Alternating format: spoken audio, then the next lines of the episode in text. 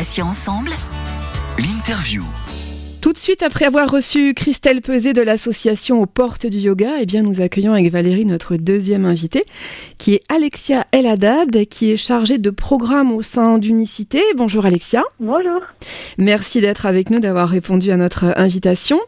Euh, première question, euh, expliquez-nous ce qu'est Unicité. Alors, Unicité, c'est une association qui a été fondée en 95 euh, qui est l'association pionnière et experte du service civique euh, en France.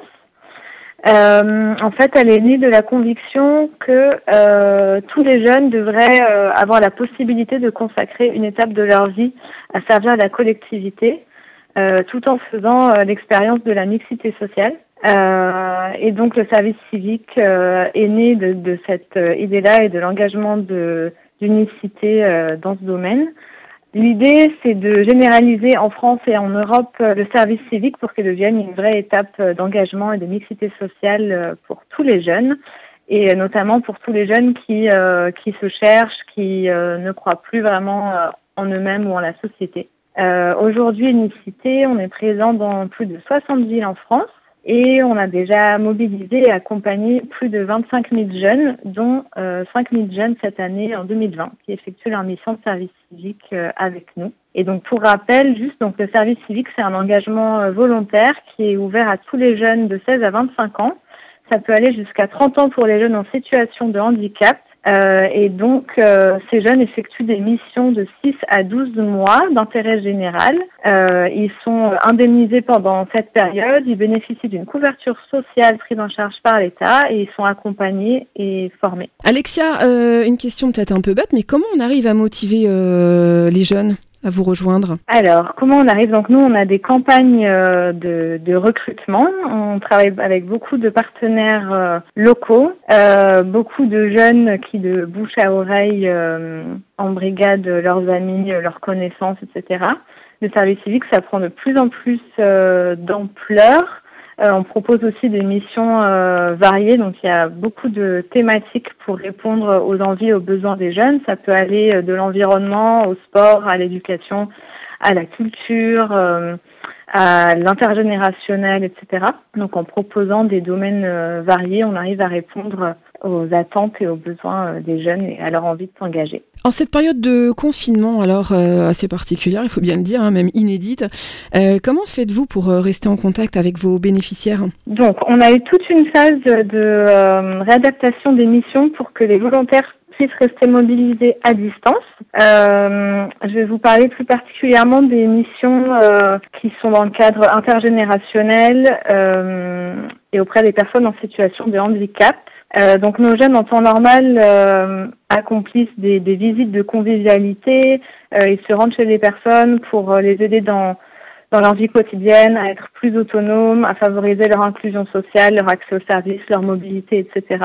Et donc là, à distance, les jeunes continuent de se mobiliser via des, des appels de convivialité, le maintien du lien social avec des créations de gazettes, des cartes postales, euh, des temps à distance en visio, euh, par Skype, des jeux en ligne, etc.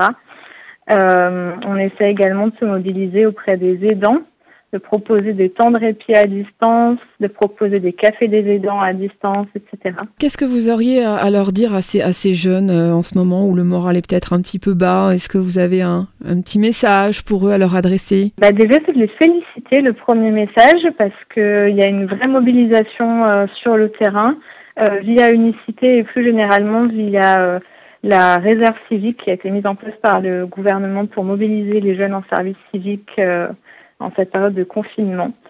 Les remercier, euh, ils font un travail euh, remarquable, ils prennent le temps d'identifier les besoins euh, sur le terrain et de trouver des solutions aux personnes qui sont actuellement assez isolées pour tout ce qui est courses, accès aux médicaments, aux consultations médicales. voilà, leur mission a grandi et ils ont su s'adapter malgré le contexte assez exceptionnel.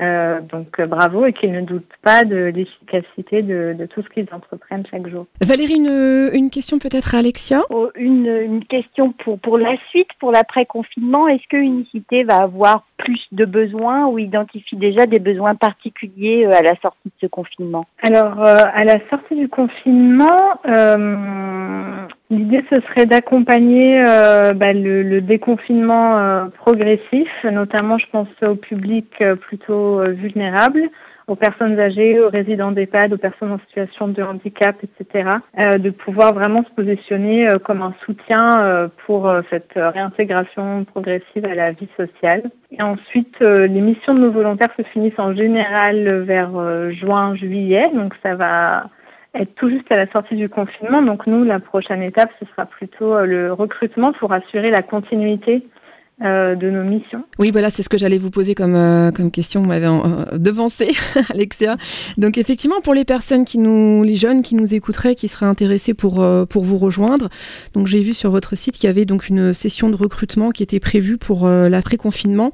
comment ça se passe exactement? Il y a un formulaire à remplir. Expliquez-nous un petit peu tout ça. Alors, du coup, oui, j'invite tous les jeunes qui seraient intéressés à aller sur notre site, donc www.unicité unicité U-N-I-S-C-I-T-E.fr.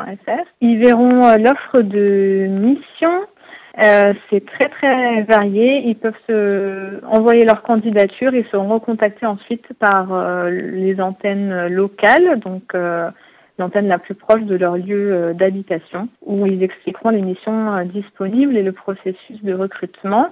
Euh, ne pas hésiter si vous connaissez des personnes euh, autour de vous, des jeunes en situation de handicap également qui souhaiteraient s'engager. Euh, voilà, on recrute et ils sont bien entendu les bienvenus. On a également besoin de partenaires éventuellement ou de personnes pour nous orienter bah, les personnes vulnérables en situation d'isolement qui auraient besoin du soutien des jeunes.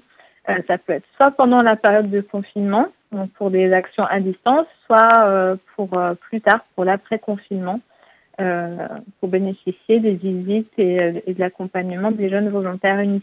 Le message est, clairement passé, je crois.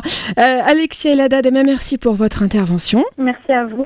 Je rappelle que vous êtes chargée de programme donc au sein d'Unicité. et puis peut-être à bientôt sur, sur Patients Ensemble. Oui, avec plaisir. Merci beaucoup. Patients Ensemble, l'interview.